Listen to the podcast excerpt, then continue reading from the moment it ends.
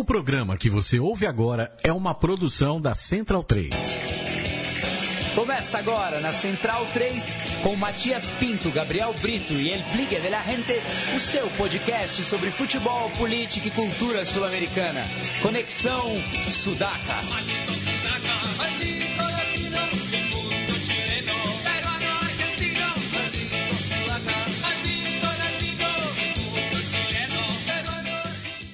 Buenas ouvintes da Central 3, está começando mais um Conexão Sudaca, ocupando e resistindo na sua placa de áudio. Como sempre, estão aqui ao meu lado meus companheiros de batalha. À esquerda está ele, Leonardo Lepre Ferro, o capo da Barra Centralina. Tudo bom, Léo? Tudo bom, Mate? Salve, pessoal. Tamo aí, começando mais um Sudaca. À frente do Léo está Felipe Domingues, El Biglia de la Gente. Salve, Biglia. Dali Matias, boa noite. Boa noite ao Léo, Gabriel e a todos os centralinos. Vamos que vamos. E à esquerda do, do Biglia, fechando a mesa de hoje, está Gabriel Brito, o guerrilheiro da informação.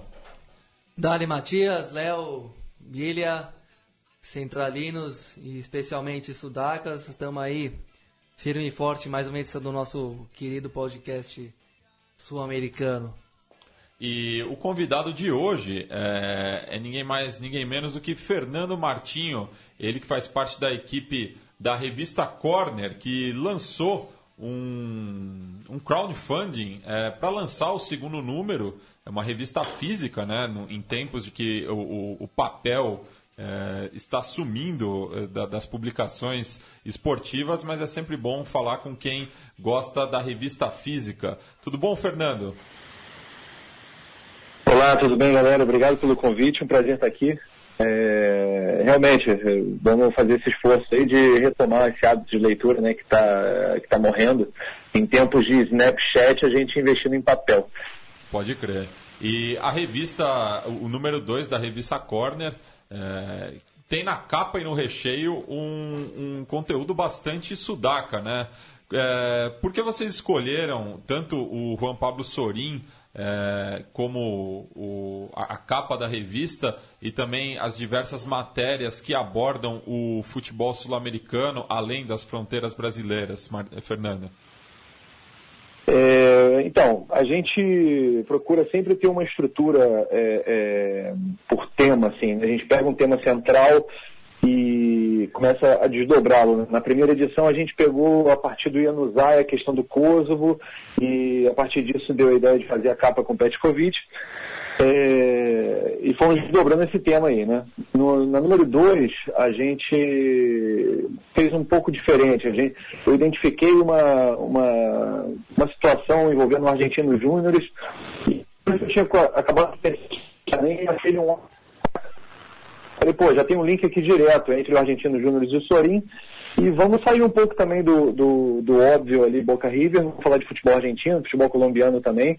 É, e a gente começou a desdobrar esse, esse, esse eixo central aí que era o Argentino Júnior e o Sorin, começamos a falar de futebol argentino no geral, entramos obviamente na, na questão política, né? o, o kirchnerismo teve um papel muito interessante eu não vou entrar agora na, na, opinião, né, porque isso a gente vai, vai ler quando a, a revista estiver lançada.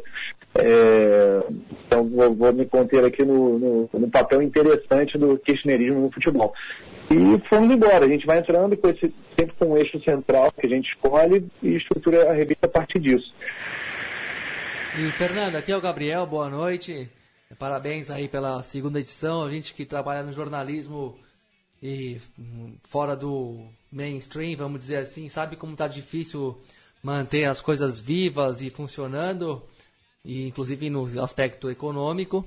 Eu queria te perguntar qual que é a linha editorial da, da Corner, como é que vocês definem o, o padrão de cada edição, o que, que vocês têm como objetivo para a revista, no, pelo menos aí no médio prazo, estabelecer como padrão jornalístico ou como, o, é, vamos dizer assim, hábitos né, de, de publicação e de, de exercício jornalístico, enfim, o que, que vocês estão mirando aí no aspecto editorial da para além da primeira, da segunda edição? É, é manter o trabalho que já foi feito na primeira, que a gente faz no site, e agora né, na segunda que está sendo lançada. A linha editorial, é, ela é, é, Vamos começar assim, por um estilo é, de jornalístico, né? É, é, é um jornalismo literário, é, a gente quer contar histórias a partir do futebol, a gente é, fala sempre disso. É uma revista sobre futebol, não é uma revista de futebol, né? A gente, a partir do futebol, é, a gente usa o futebol como desculpa para falar de tudo, para falar do mundo. Né? Então, é, é, mais ou menos esse o, o, a nossa linha editorial, sabe? É, é, seguir isso, né? A gente tem uma postura, sim, contra o futebol moderno, mas sem querer cair no clichê contra o futebol moderno. é, a gente explica por que disso. Né? A gente entende que às vezes né, você precisa ter o preço do ingresso mais alto para que o clube é, tenha melhores jogadores. Mas eu não quero ser impedido de ficar em pé no estádio. Né? Então a nossa linha editorial vai prezar por isso. Oi, Fernando. É, falando um pouco sobre essa segunda edição, queria que você destacasse as principais matérias. Tem uma que é muito interessante, que é com o nosso já entrevistado também, o, o Peretti, né, que fez um trabalho muito bonito aqui no Brasil, inclusive é, mostrando o futebol amador aqui no nosso país. Enfim, queria que você destacasse assim, as principais matérias dessa segunda edição da, da revista. É, como eu já tinha falado, né, a partir desculpa que deu a interferência, mas vamos lá. É, a partir do Sorin, a gente falou do, do, do Argentino Júnior, que é um celeiro de craques, assim, né, historicamente na Argentina. Aí a gente passou, entrou numa questão que era o, o, que é o bilardismo e o minotismo, que são as duas ideologias que dividem, né, assim, majoritariamente o futebol argentino. É, e aí, obviamente, falamos um pouco do Estudiante de La Plata, que é o reduto do, do bilardismo, e do Huracan, que é o reduto do, ali do menotismo. É, e ainda na Argentina, a gente fala da questão do, do Futebol para Todos, né, que era o programa do, do governo K, do governo da Cristina, melhor, melhor dito. E, e junto com o Futebol para Todos é, é, veio essa, essa série de documentários do, do primeiro um longa, depois esses documentários no Brasil do Federico Peretti, é, é, que é um trabalho sensacional, que é um trabalho que está totalmente de costas é, é, para o futebol mainstream, né? um trabalho que, que ele conseguiu gravar desde o Chuaia até, o, até Macapá. É, é, é uma, uma quilometragem impressionante, assim, ele, ele, ele conseguiu ter uma amplitude de dois hemisférios, né? É, e fazer um trabalho espetacular que eu, que eu, que eu, entrevistei lá na, na, na, produtora dele, ele contou um pouco sobre isso. E aí a gente sai um pouquinho também para falar um pouco do, do, futebol colombiano, vem uma história lá, que até a revista Escorpião que mandou pra gente, é, falamos um pouco daquela relação que tem lá já conhecida entre, que teve né, nos anos, até os anos 90 entre o tráfico e, e o futebol. E algumas histórias menores, né, sempre permeando essa, essa, esse eixo central que eu falei, que era falar um pouco ali do futebol argentino, desviando do óbvio Boca River. Né? Boa noite, Fernando. Leonardo aqui falando. É, você comentou agora um pouquinho sobre né, uma, uma matéria enviada pelo pessoal da El Escorpião, lá da Colômbia.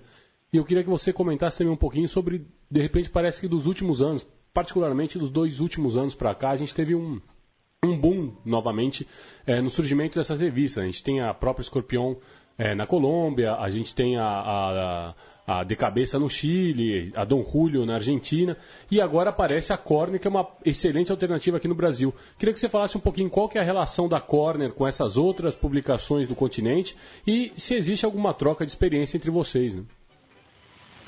É, é, a coincidência entre as quatro é que as quatro enfrentaram e enfrentam dificuldades, né? Assim, é, é a gente surfando numa onda é, que começou na Europa, lá atrás, com, na década de 80, com When Saturday Comes na, na Inglaterra, e depois veio a, na Suécia Offside, que é uma revista bem, bem legal também. É, e aí já por volta de 2000, a partir de 2009, com a aparência na Espanha, que começou a, a, a a surgir bastante publicação do gênero. Né? É, e aqui na América do Sul, é, as quatro que você mencionou, a gente está bem conectado ultimamente, sabe? O crowdfunding na Corner é, é, trouxe essa conexão entre. A, a dos Escorpiões já existia desde do, do, da primeira edição. E agora, mais recentemente, com a de cabeça. A Dom Julio, a gente não chegou a trocar muita experiência porque eles realmente é, é, descontinuaram o projeto.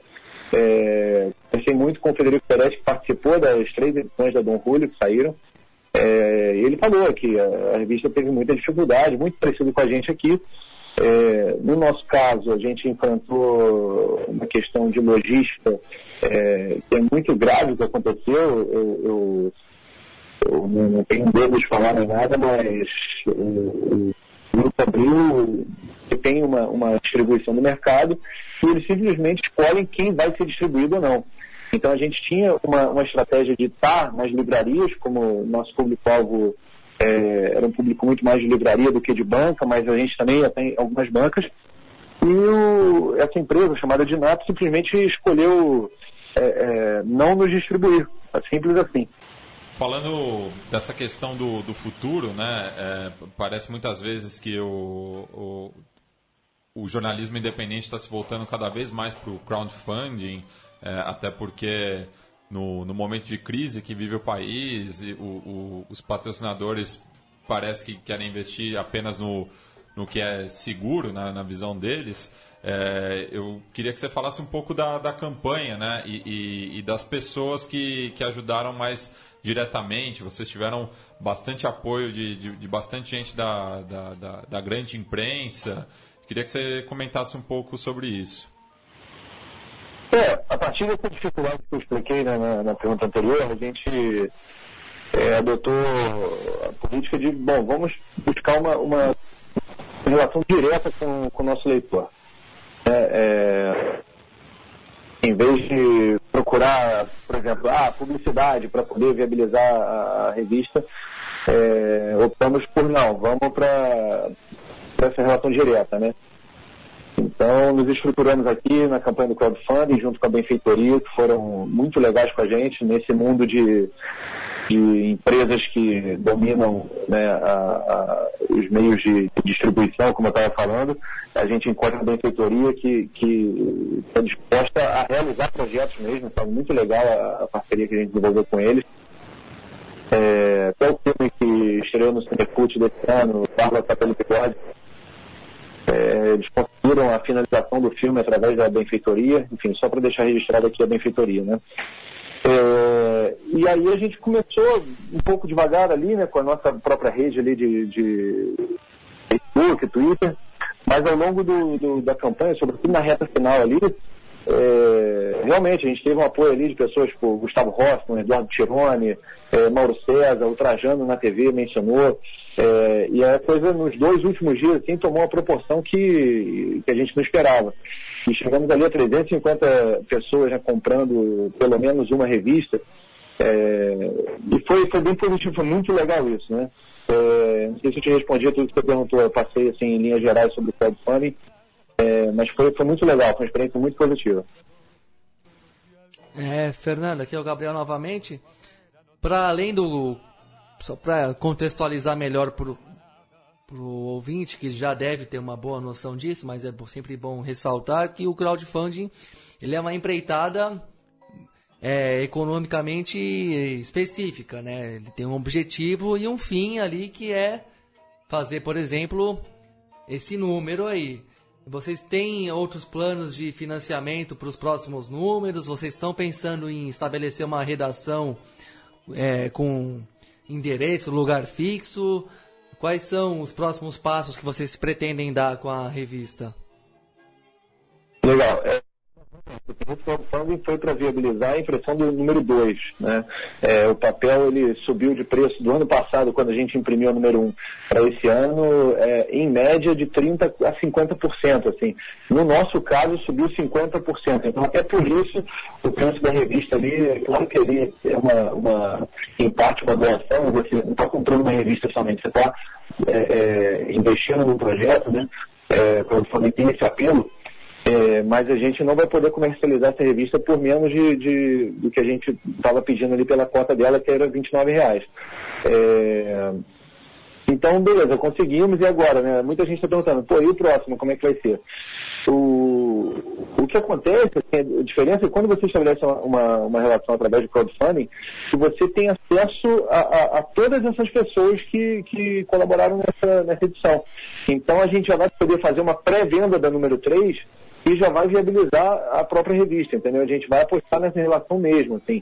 Então a gente vai começar a comercializar pacotes de assinatura, né, de pacotes de, de, não, não vou chamar, eu chamo de assinatura, mas na verdade são aqueles pacotes de comprar duas ou três revistas, né, para quem já tem a primeira, ou comprar as próximas duas para quem já tem as duas primeiras, é, ou quatro revistas para quem não tem nenhuma, para quem vier a conhecer. E, e dessa maneira a gente começa a fazer a roda girar. Não, eu queria fazer também uma, uma, uma pergunta aí, né, sobre, já que vocês abordaram a, a temática do Argentino Júnior e até lendo um pouco sobre o Fernando, né, no próprio site da Corner. O Fernando, ele tem uma experiência lá na Argentina, estudou lá na Universidade de La Plata, né, e eu queria saber se, se o, que, o quanto isso influenciou é, na escolha da, nessa escolha de pauta, né, na, na, para a segunda edição da Corner. É, totalmente, assim, é, é, começou lá atrás, né? Tipo, eu fui interessado, é, fui estudar na Argentina, eu já falava espanhol, já tinha passado um, um, um, período de, de mochilão na Argentina, lá atrás em 2003, em 2007 eu decidi, 2006 eu decidi estudar lá é, comunicação em La Plata. E aí foi quando eu comecei a, a, a, mergulhar nesse universo folclórico do futebol argentino, vou chamar assim, é, que o Estudiante La Plata é um clube que, que me, me ganhou minha simpatia de uma forma e eu pude viver lá em, em 2007, não foi um ano tão glorioso, mas eles tinham acabado de ser campeão argentino com o Verón, que já era um jogador que, que eu tinha muita admiração. É, então estava lá o Verón, eu fui em 2007 no Clássico de La Plata, conheci né, alguns amigos que eram torcedores, e começa aquelas histórias que vem lá de trás, né, de Zibeldia, de, que é um, é um, personagem que a gente vai abordar, é, passando pelo pai do Verón, Bilardo, e chegando agora no, no, no novamente. Bilardo como jogador e técnico né, do, do, do time. É, e, e, sem dúvida, assim, a, a, escolha teve muito a ver com isso. Como eu já eu morei lá bastante tempo, morei lá entre 2007 e 2009, é... E só para terminar nessa minha passagem pela Argentina, eu, eu presenciei o estudante campeão da, da, da, Libertadores em 2009. Eu fui no primeiro jogo da final lá, contra o Cruzeiro, 0x0, um frio. É, eu não me lembro de ter passado por um frio maior na vida. É, e dessa, dessa vez eu optei para fazer as reportagens lá, as matérias lá, entrevistas, é, até porque onde ficar, né? Assim, então, questão de orçamento reduz, reduziu muito o custo. Né? Na primeira revista, eu tive uma oportunidade de viajar é, para a Europa, fiz entrevista lá com o João Castelo Branco em Londres e tal, mas não dá para fazer uma, uma revista por trimestre, que era a ideia, viajando né, para lugares tão longe assim. Mas a ideia é, é manter um pouco também, me, me estendendo um pouco na, na pergunta, é, fazer sempre matérias em loco, né? Assim, na, na, terceira edição tudo indica, fazendo um pouco de spoiler aqui, é, que a gente vai falar da, muito do futebol brasileiro, sobretudo nordestino, e entrar um pouco nisso. Então, mas a ideia é que a gente faça isso de, de, de, de local. Sobre ter uma redação física, né, um espaço ali com endereço, é, para a proposta da Corner, eu, um dia isso pode se fazer necessário. Assim, eu, atualmente eu vejo como espetacular que cada um esteja num canto, sabe, produzindo conteúdo, fazendo uma entrevista ou, ou escrevendo uma história, é, do que necessariamente estar no Rio ou em São Paulo. É, acho que a riqueza se dá muito através disso. E voltando à pergunta anterior, né, da, da questão da relação com a, com a Decabeça, que foi a última que a gente conversou bastante recentemente, é, pelo Escorpião, a gente está é, desenvolvendo uma, uma, vou chamar de uma rede né, de colaboração entre as revistas para que a gente fique, estimule essa, essa, esse intercâmbio de conteúdo mesmo, sabe, da, é, é muito caro para uma revista independente como a gente ir para o Chile cobrir um jogo da segunda divisão, porque tem um garoto que é cego, e dando um exemplo qualquer, né, me ocorre agora, né? É, então eles podem fazer esse tipo de cobertura, né, contar essa história e a gente reaproveitá-la aqui e vice-versa, né? Mas sem, sem, sem deixar de, de fazer matérias em loco também, né? Isso que eu estou falando, eu quero sempre poder estar viajando e, e contar com pessoas de, dos lugares para produzir esse material. É certo, Fernando. E bom, já que nós estamos aqui falando também mais muito de jornalismo e você também disse em uma das respostas que o futebol na revista de vocês, na linha editorial de vocês, ele é um pretexto para falar de coisas que vão além do futebol, das quatro linhas, né, do, do bola e campo. Queria que você desse uma opinião mesmo, assim, sem muito compromisso até, mas uma opinião, uma, um, um, ainda que ficasse no campo da impressão, do achismo, é, sobre o atual momento da, da mídia esportiva brasileira, seja televisiva ou impressa, se você quiser focar mais em algum setor, tudo bem também. Enfim, um, um, uma, eu digo isso em, em, razão de algumas coberturas que a gente vê de grandes eventos, ou mesmo dos problemas cotidianos do futebol brasileiro, que, a meu ver, né, já estou sugerindo um pouco a sua resposta, não é essa a intenção, mas, a meu ver, está se repetindo demais e está caindo numa certa, num certo uma certa vala comum excessiva no momento, mas enfim, eu queria que você também desse a sua, o, o seu parecer, a sua impressão sobre o que está vendo aí da mídia esportiva brasileira, do, dos grandes veículos mesmo, dos, dos mais tradicionais, daqueles que concentram a audiência mesmo.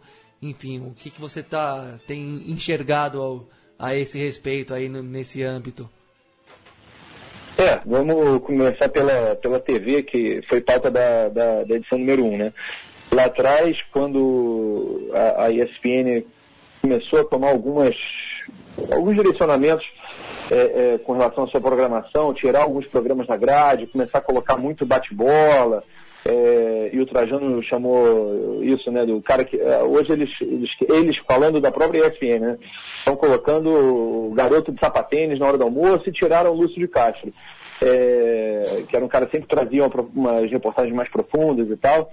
É, então a ESPN começou a tomar um rumo e foi no momento que a Fox Sports tinha acabado de entrar no mercado, né? Foi mais ou menos ali parecido. E recentemente, um canal que já existia mas que ganhou uma, uma projeção enorme por conta da aquisição da, da, da, dos direitos da Champions League, que era o esporte interativo, é, em vez desses quatro players, né, que eu não mencionei agora, faltou mencionar o, a Sport TV, esses quatro veículos, eles se diferenciarem, cada um propor algo diferente, né? É, é, na verdade, o que eu, a sensação que eu tenho, eu acho que a gente vai compartilhar isso, é que a gente está vendo o mesmo canal, que a gente tira ali do, do para quem tem Sky, sei lá, do 30, bota no 39, a cobertura jornalística é idêntica, sabe? Eles estão cada vez mais parecidos entre si, sabe? E não vejo muita diferença.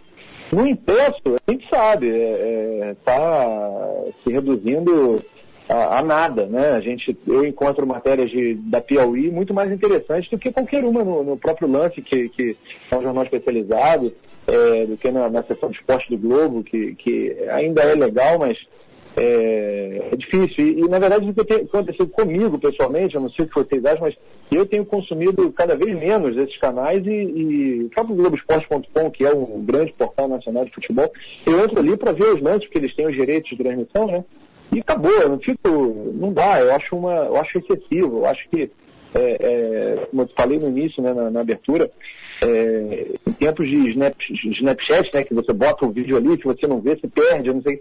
Eu acho uma correria tão louca que o, o que eu estou fazendo comigo, como indivíduo, e tento fazer isso na corner, sabe, que eu acho que está faltando, é parar o tempo, né? Dar uma parada e, peraí, vamos dar uma pausa aqui e, e ler, sabe? Vamos entender isso aqui, porque é uma correria louca, desenfreada, sobre quem vai ser o técnico, fica essa especulação o tempo inteiro, e aí o lance da arbitragem, ninguém para de falar disso, sabe? É, é não, futebol é muito mais legal do que isso, sabe? E, e, e na número dois, a gente se propõe a falar do rádio, é, que tem uma relação é, de, de, carne e unha ali com, com, com o futebol né, histórica e que também é um veículo que está sofrendo uma mutação enorme, porque é, você só ouve a rádio hoje na, na, dentro do carro, né? É difícil alguém parar em casa para ligar o rádio. Assim.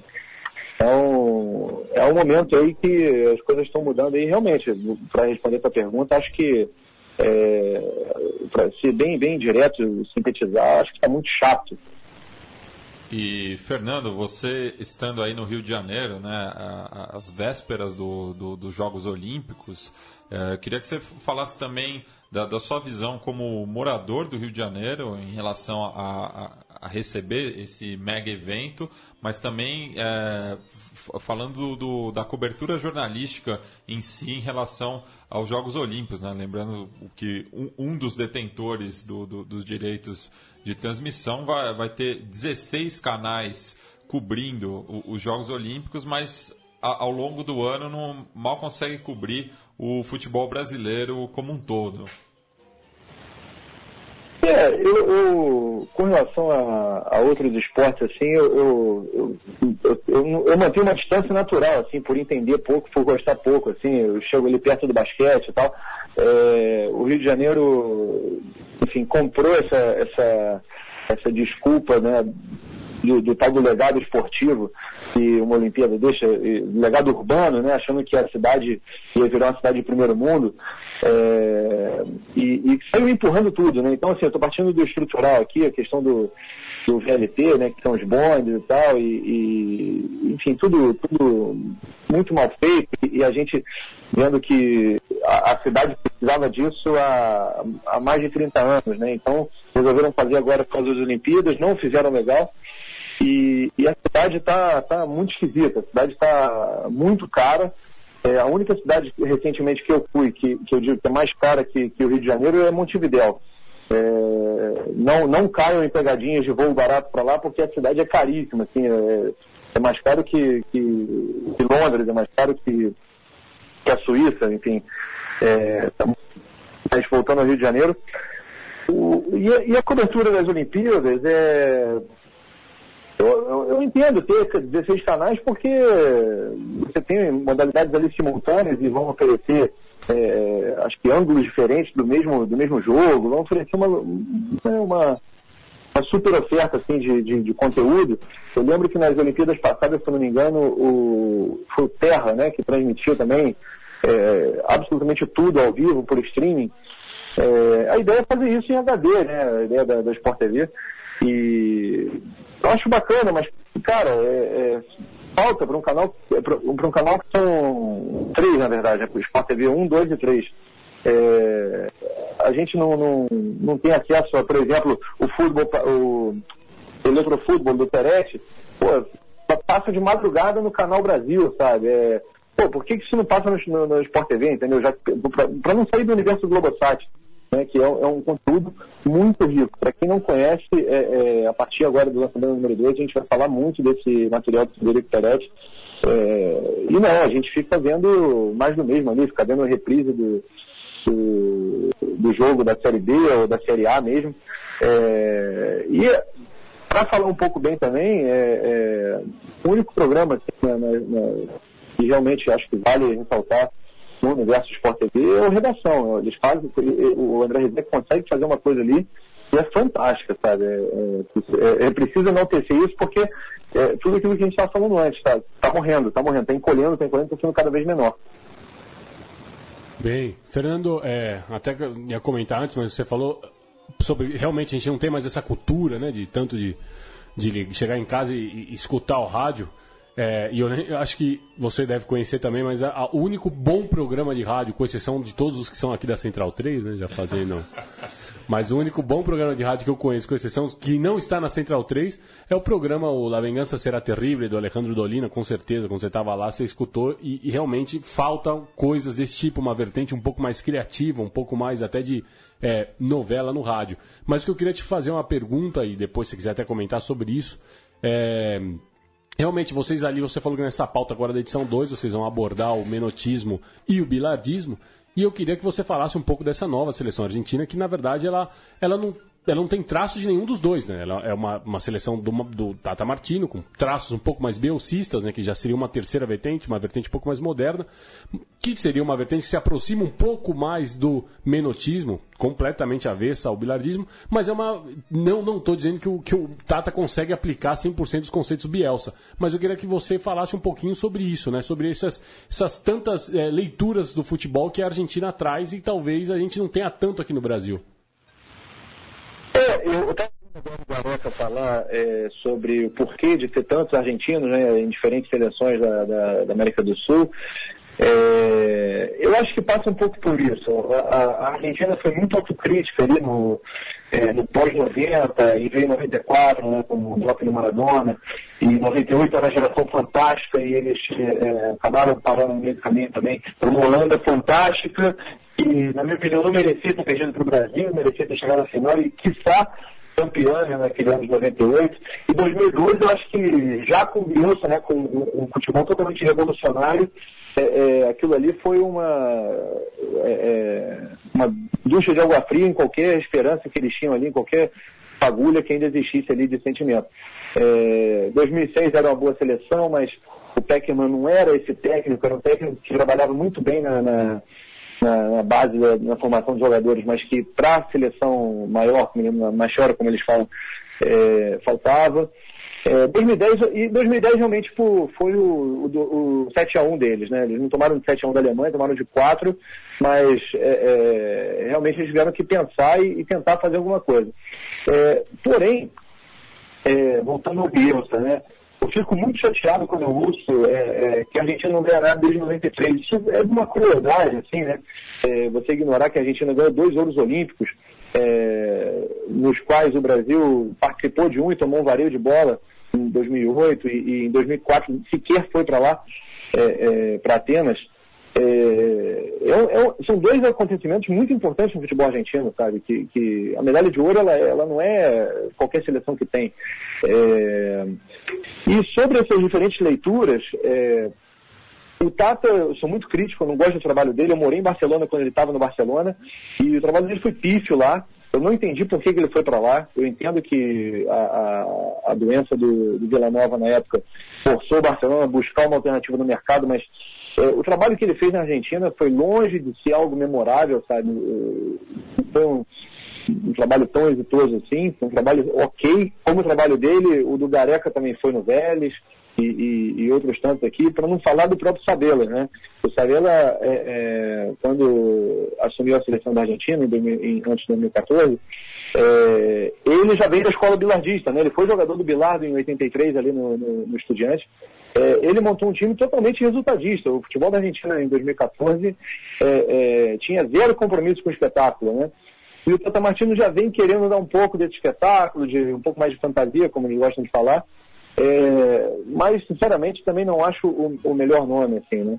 É, torci muito para que o São Paulo acabasse indo para a Argentina em algum momento, mas é, é, acho que ele não quer para lugar nenhum, é uma coisa meio esquisita. Esse sim parece ser louco, louco mesmo. É, mas ele acaba ficando assim, como você falou, uma linha mais moderna que é o Bielsa, mas que quando você vai ver, ela se nutriu muito do menotismo, né? Dessa coisa de é, é, toque de bola constante, é, mas com uma aplicação um pouco mais tática ali, com variações táticas diferentes do menotismo. É, Para sintetizar, eu acho isso muito rico, eu acho que isso, é, a partir de 2010, é, trouxe para o futebol argentino é, é, essas releituras, né? dos estilos e fortaleceu muito ideologicamente essas, essas correntes, né? as pessoas que acreditam num, estilo ou acreditam no outro é, é, buscaram essas fontes né? E, e, aplicar essas fontes e você começou a ter uma, uma, uma disseminação de, de, de, de treinadores argentinos é, é no Paraguai, no próprio Chile, né? antes estava no São Paulo, agora é, eu, eu, ia falar que é o Borg, não, mas é o Pizzi, é, no outro momento foi o Borg também, foi, foi, bem, foi bem mal lá. É, o Gareca, o, o Peckerman na Colômbia, etc. E eu acho que enriquece muito, enquanto que no Brasil o que se busca é sempre aquele saudosismo, aquele ufanismo é, zagalista de que somos pentacampeões, temos cinco estrelas e que temos a ensinar para o mundo. É, é, hoje o, o, Thiago Mota falou o que ele deveria falar para o país de origem dele, né? Mas ele falou para a Itália, que é a seleção que ele já defende, é, é, que ele falou, olha, a Itália no passado era sempre favorita em qualquer competição central. E hoje ela é mais uma, né? ela, não, ela não entra como favorita em nenhuma competição. Falou que o primeiro passo foi reconhecer isso, né? para poder entrar em campo e ganhar alguma coisa. E, e no Brasil, mesmo com, com sem Neymar ou com Neymar, não interessa, acha que é favorito em qualquer competição ainda.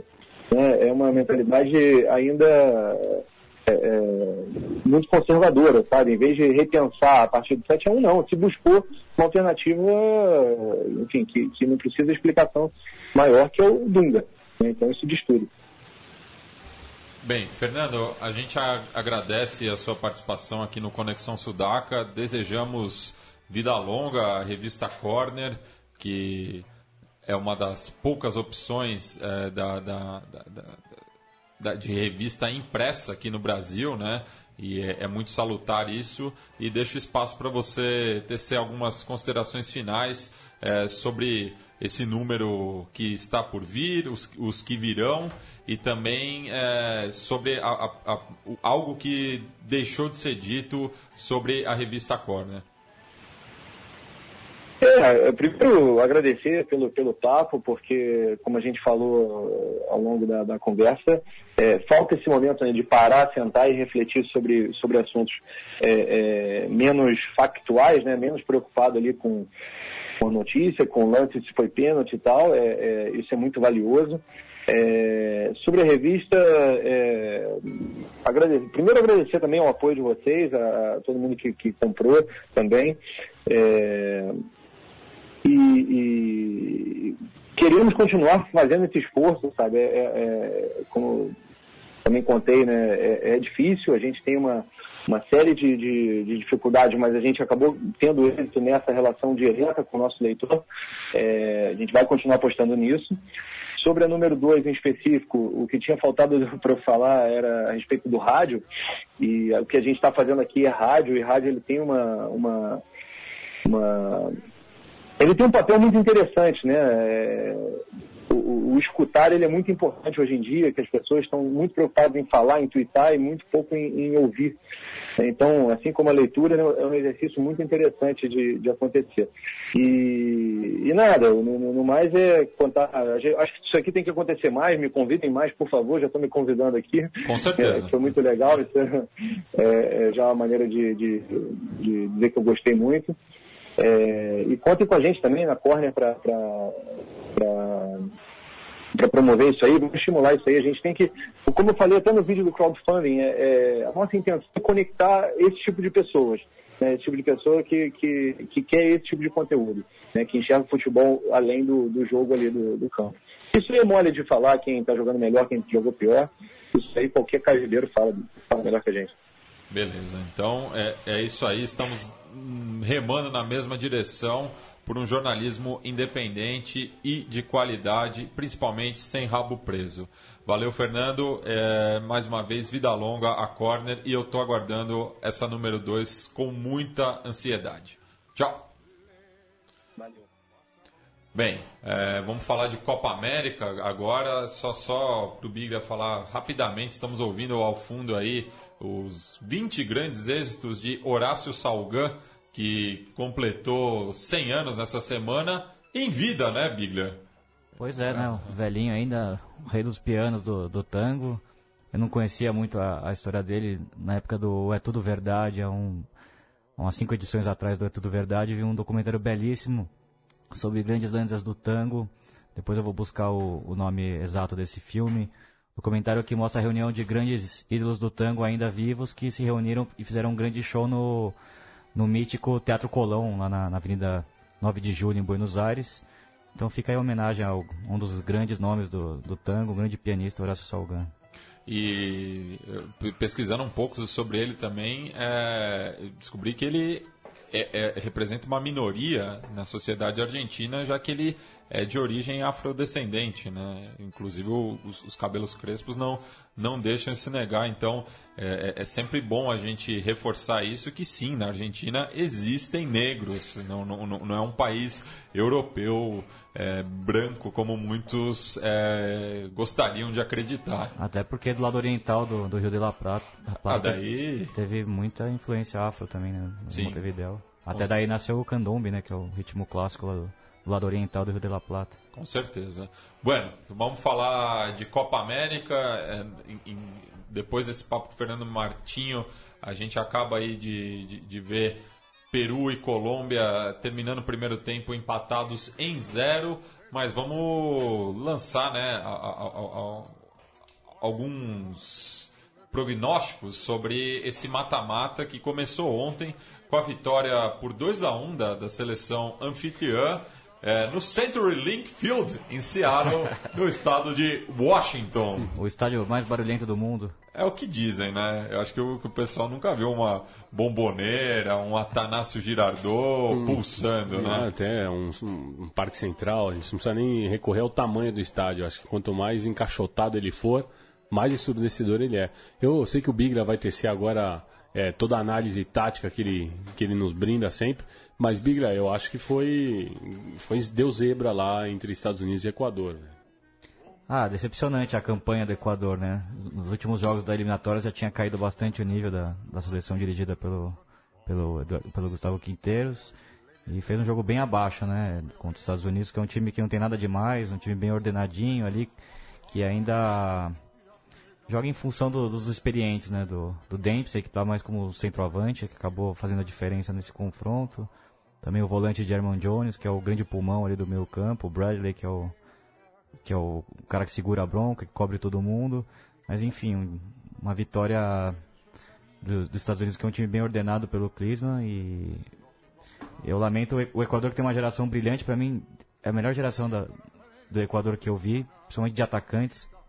Tem grandes opções no ataque e nem tanto na defesa. É uma defesa que ainda sofre bastante.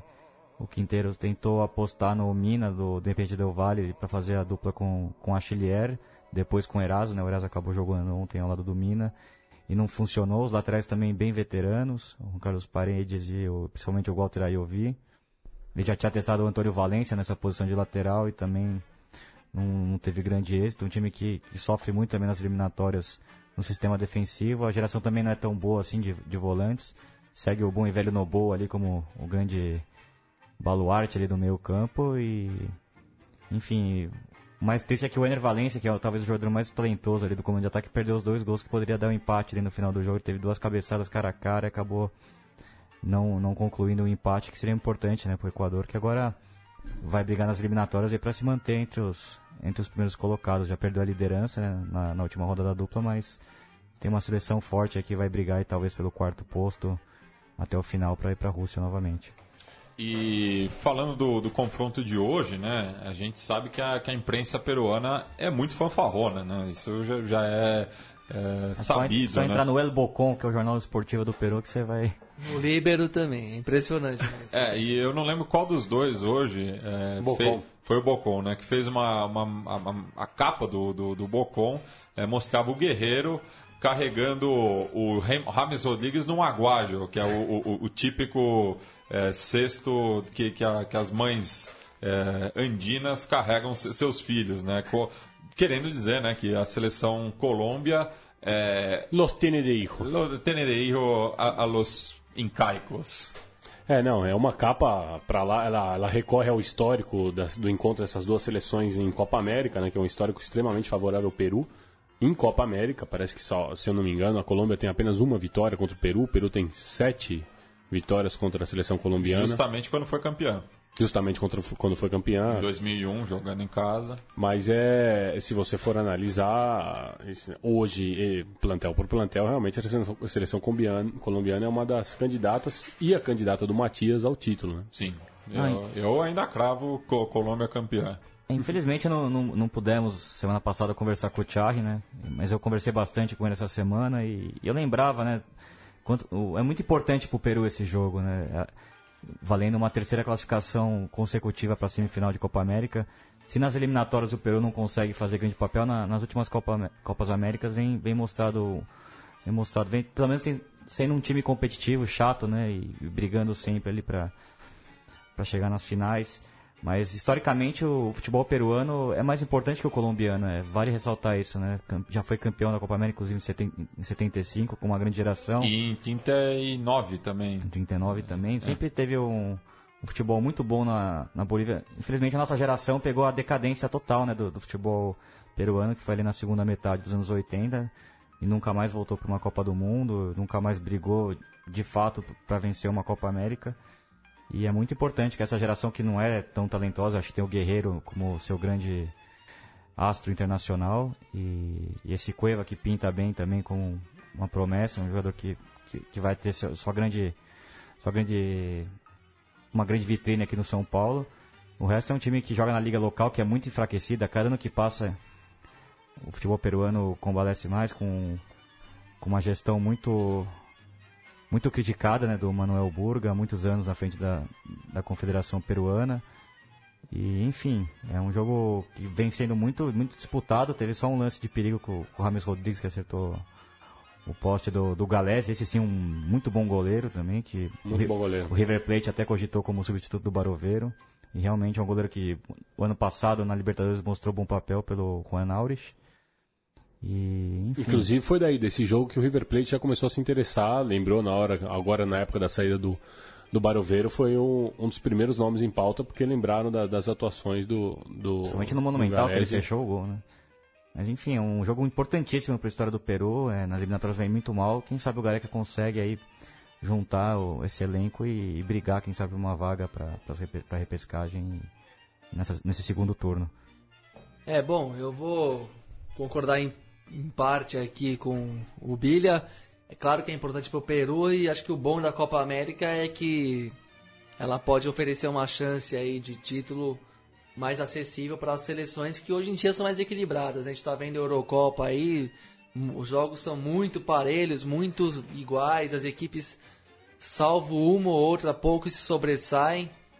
E o Peru mostrou isso em jogos de tiro, torneios de tiro curto e jogos únicos para decidir uma classificação e tal. é, a, a distância diminuiu um pouco mesmo, ainda mais quando você tem um time onde todo mundo joga mais ou menos, ainda que seja um pouco pior, onde todo mundo joga mais ou menos nos mesmos lugares e ligas dos adversários, né? Todo mundo meio que se conhece já do mundo dos clubes. Isso acontece muito tanto na Euro como na Copa América. Eu acho que é bom pro Peru esse eh, porque tem uma chance um, ainda que difícil, tem alguma chance de surpreender, chegar numa final, até ser campeão, enquanto que uma eliminatória, mesmo para chegar numa Copa do Mundo é difícil pelo lado do, da continuidade, ainda mais na- no caso da América do Sul, que dura que ela perpassa praticamente três diferentes, diferentes temporadas né, do futebol, seja in- independente do, do calendário. As eliminatórias da, da América do Sul elas atravessam duas ou até três distintas temporadas do futebol de clubes do mundo inteiro. Então, para um Peru da vida que isso, ah, um torneio rápido e curto, onde a garra, ah, o ordenamento, a unidade ali do time, do elenco, contam bastante, ah, acaba sendo uma brecha interessante. assim. Então, não é à toa que o próprio Peru, apesar dos péssimos desempenhos em eliminatórias recentes, chegou nas últimas duas semifinais da Copa América, né? Chegou perto de ser campeão em mais que o Brasil, por exemplo, que morreu nas duas quartas. Agora, eu vou. Esse é o primeiro Sudaca do dia que eu participo desde que começou o torneio, então eu vou tentar fazer um comentário para sintetizar o que eu tô sentindo dessa Copa América, que eu acho que é. que ela tem um, lado. Não, não quero ofender ninguém, nem tanto desqualificar por inteiro, mas eu acho que tem um pouquinho de migué nessa Copa América aí nos, das seleções, porque o, o tava- se, se você for notar o, o calendário de seleções, ele tá carregado. É, Eu vi que, por exemplo, a Alemanha jogou 20 partidas e a Alemanha, é- isso não é um caso isolado. Eu só peguei porque eu ouvi isso justamente hoje. Aliás, ontem no Alemanha e Polônia, da Eurocopa. A Alemanha já jogou 20 partidas desde que foi campeã do mundo.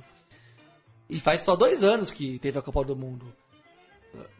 Nos processos, antigamente, nos processos entre uma Copa do Mundo e outra, ainda mais se você era o atual campeão, você jogava 20 partidas de uma Copa até a outra. Você já jogou duas no- em- na, na metade do caminho, sendo que tem a Eurocopa inteira ainda para acontecer. E a Alemanha já jogou 20 jogos entre, entre o Mundial, o título, e a, Copa, e a Eurocopa, que é um torneio que, de peso faz muito tempo lá, sem nenhum tipo de fase intermitente, como a América Latina já teve na sua Copa América, com fases onde a prioridade das, das seleções aumentava ou diminuía, agora felizmente voltou a ser prioritário. Mas por ter dois anos seguidos, 2015 e 2016, eu acho que é muito time aí, e por ter uma eliminatória desgastante com 18 partidas e que é longa, Eu acho que tem muito time aí, pelo menos metade, não, não, não entrou para dar tudo que podia dar, não entrou para se arrebentar mesmo nos jogos e ganhar e buscar o título a todo custo. O Chile, para mim, desde o primeiro jogo com a Argentina, eu acho que pela, ele vai avançar até onde der, lógico. Ninguém, ninguém vai jogar pra, ninguém vai jogar para perder. Mas vai jogar no, assim, no limite do conveniente. Ninguém vai quebrar a perna nisso aí. Ninguém vai é, voltar pro clube, pro clube de onde foi cedido lesionado, bichado, arrebentado de jogo de seleção. Porque, ainda mais o Chile especificamente, ressaltando esse exemplo do Chile que é o atual campeão. Ele tem um, um extra aí no, no, calendário que é a Copa, a Copa das, das, Confederações no ano que vem na Rússia. O Chile vai. Então é difícil você imaginar o Chile na pegada 2014 na Copa do Mundo com o São Paulo, 2015 na Copa América, 2016 outra Copa América, 2017 Confederações, 2018 se tiver na Copa do Mundo, aí é tudo, todas as fichas. Não dá para imaginar nem o Brasil e a Argentina jogando tudo, todos os campeonatos que você, você considerando que tenha um por ano e mais uma Olimpíada de Lambuja. Então eu acho que times como o Uruguai é outro que para mim também não gastou metade das, das, das energias que teria para gastar em condições normais. O Chile, mesmo o Equador para os Estados Unidos ontem, não, achei zebra por, por conta disso. Acho que o Equador jogou dentro do limite do que era conveniente se esforçar para buscar a vitória. É mais time que os Estados Unidos, mas ah, vai ser uma briga enorme essa aqui na América do Sul para se classificar para a Copa do Mundo da Rússia. Tem uma vaga menos do que 2014 e tem claramente cinco times já.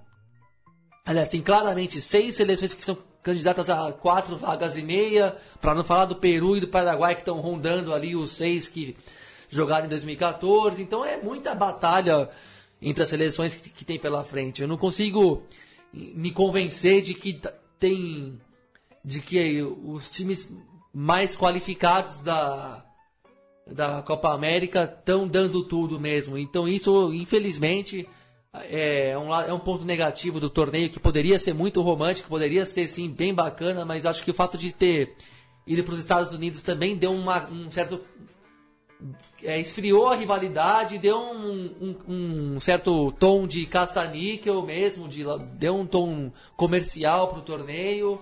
É bacana de ver. Esse jogo Peru e, e Colômbia que nós estamos vendo está bem disputado e tal. O público já foi divulgado, inclusive tem 82.500 pagantes, ou seja, praticamente um recorde histórico de públicos da Copa América, que deve fechar com média de 41 mil pagantes por jogo, e o que seria o recorde de todos os tempos da Copa América. Mas tudo isso tem um lado meio artificial, porque os, os norte-americanos eles realmente sabem promover eventos, sabem colocar gente para dentro do para dentro dos espaços e dos estádios, seja qualquer seja qual for o esporte, tem uma, uma cultura mais esportiva mesmo, enquanto que o Brasil cediu uma Olimpíada e a gente não fala nada que não seja futebol, a gente não, a gente não absorveu nada de do que está valendo no nosso repertório anterior. Enfim, tem uma série de coisas que você, a meu ver, tem que ponderar nessa Copa América aí, em termos de desempenho e qualidade dos times. assim. O Brasil é um caso à parte. Assim, o Brasil está perdido no tempo e no espaço, tinha que demitir o Dunga mesmo, foi ridículo o jeito que caiu fora. Mas, de modo geral, vendo todas as seleções, eu vejo que alguns que inclusive devem se classificar para a Copa do Mundo foram lá para jogar meio que não para cumprir tabela, mas também sem, sem se arrebentar. É a, única coisa, a única coisa que tem essa Copa América e que ela não, não devia acabar nunca a pronúncia do Matias no, em todos os estádios. Não sei se você acompanhou. Também achei esse o grande legado. Mas, mas esse é o grande legado dessa Copa América 2016. Ah, acho, que, acho, que, o único time que está levando a sério mesmo é a Argentina, pelo fato de não, de não vencer um time um, um título no, desde 93, né, um título das seleções maiores, né, como eles dizem por lá. E o Fernando lembrou muito bem nas duas medalhas olímpicas e também quatro títulos mundiais sub-20 que para a Argentina foi bastante festejado pelos ciclos exatamente do Peckerman e do, do Gutokali, né? Que foi uma sequência importante também de formação de jogadores na Argentina. E a seleção do México também, que vem levando muito a sério a, a Copa América, e para mim são os dois.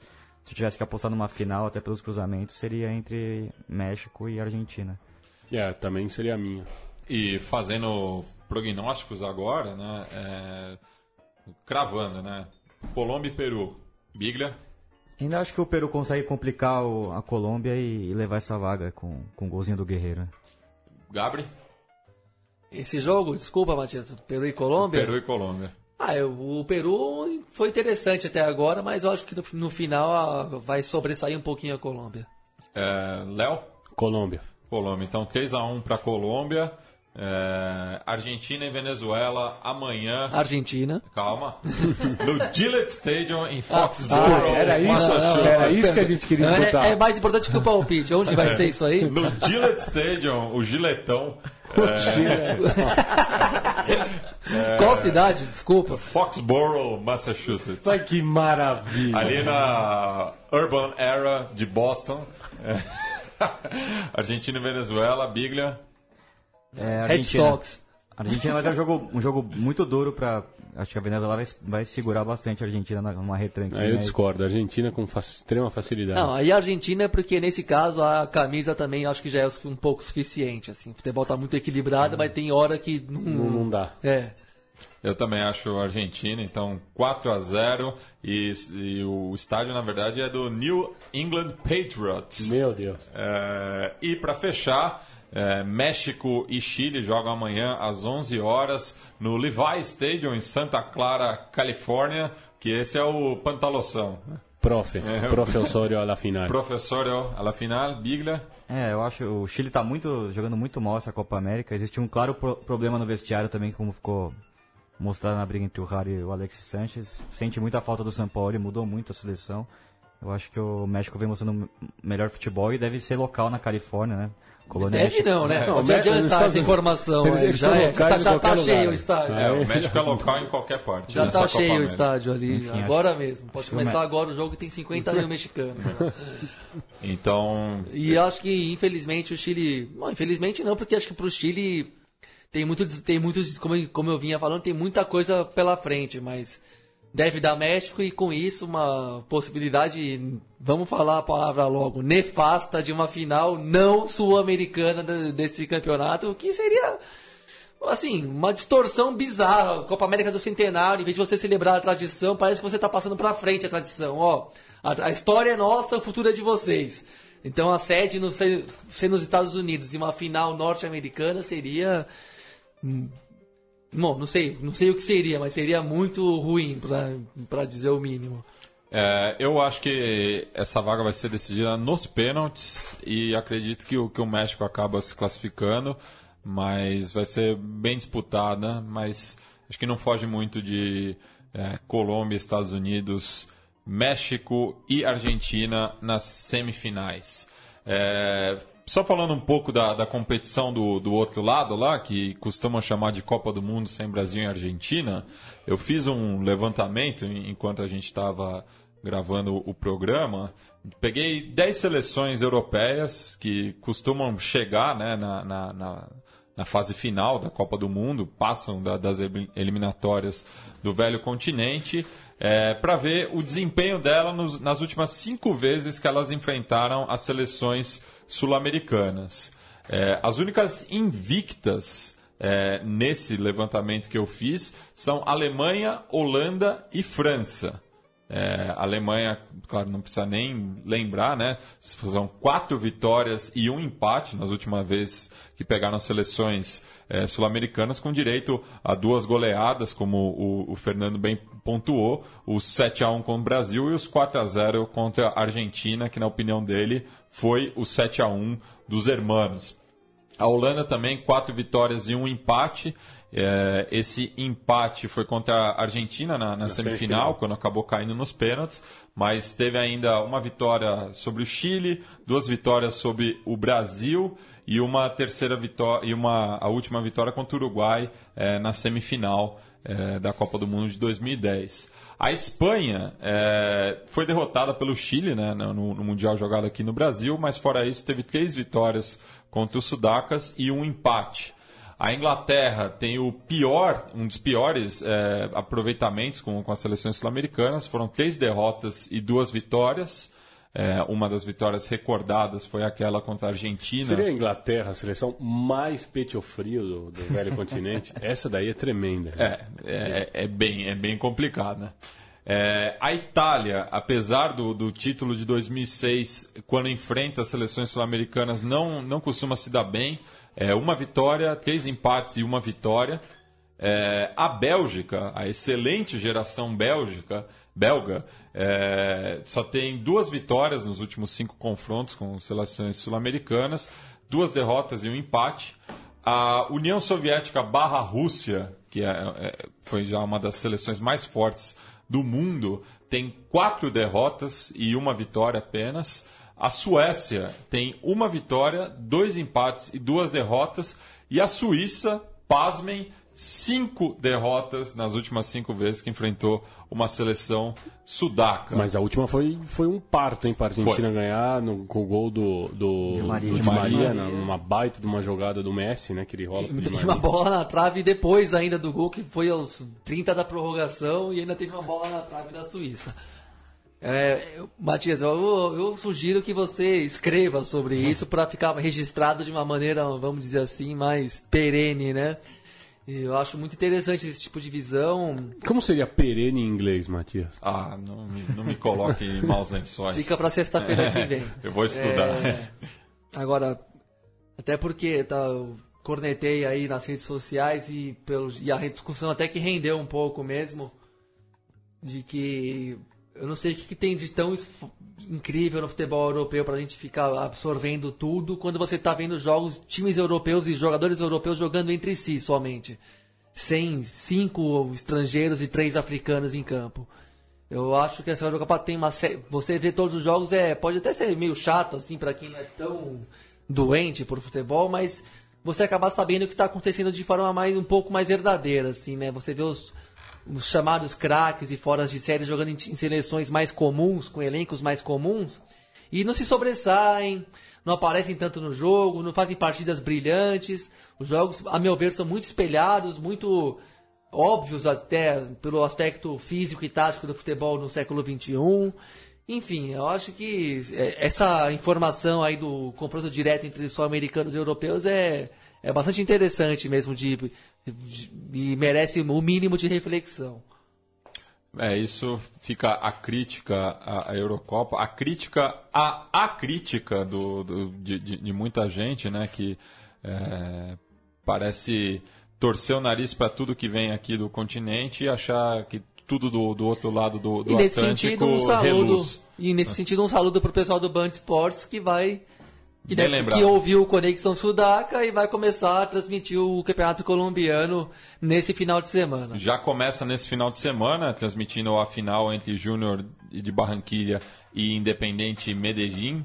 Na verdade, a ordem dos times é ao contrário, porque o primeiro jogo será no Atanásio Girardot, e depois vai, a, a volta vai ser no estádio metropolitano lá de Barranquilha. É, e não, não, não vão transmitir apenas essa final, né? Da, da Liga Postobon, mas sim tem mais, dois, mais duas temporadas que a Band Esportes adquiriu os direitos de transmissão do Shaquirão. É, vamos encerrar o programa com uma justa homenagem a Rubem Aguirre. É, talvez pelo nome pouca gente se lembre, mas ele ficou eternizado como o professor Girafales ou mestre linguiça. É, e que ele no momento deve estar indo tomar uma xícara de café com alguém do, do, do, outro, do outro mundo. Então, com isso, a gente vai encerrar o programa com o tema Go no, do, do, do, filme E o Vento Levou, é, de 1939, que era a trilha sonora de Professor Girafales e Dona Florinda. A gente se encontra semana que vem com mais um Conexão Sudaca. Hasta!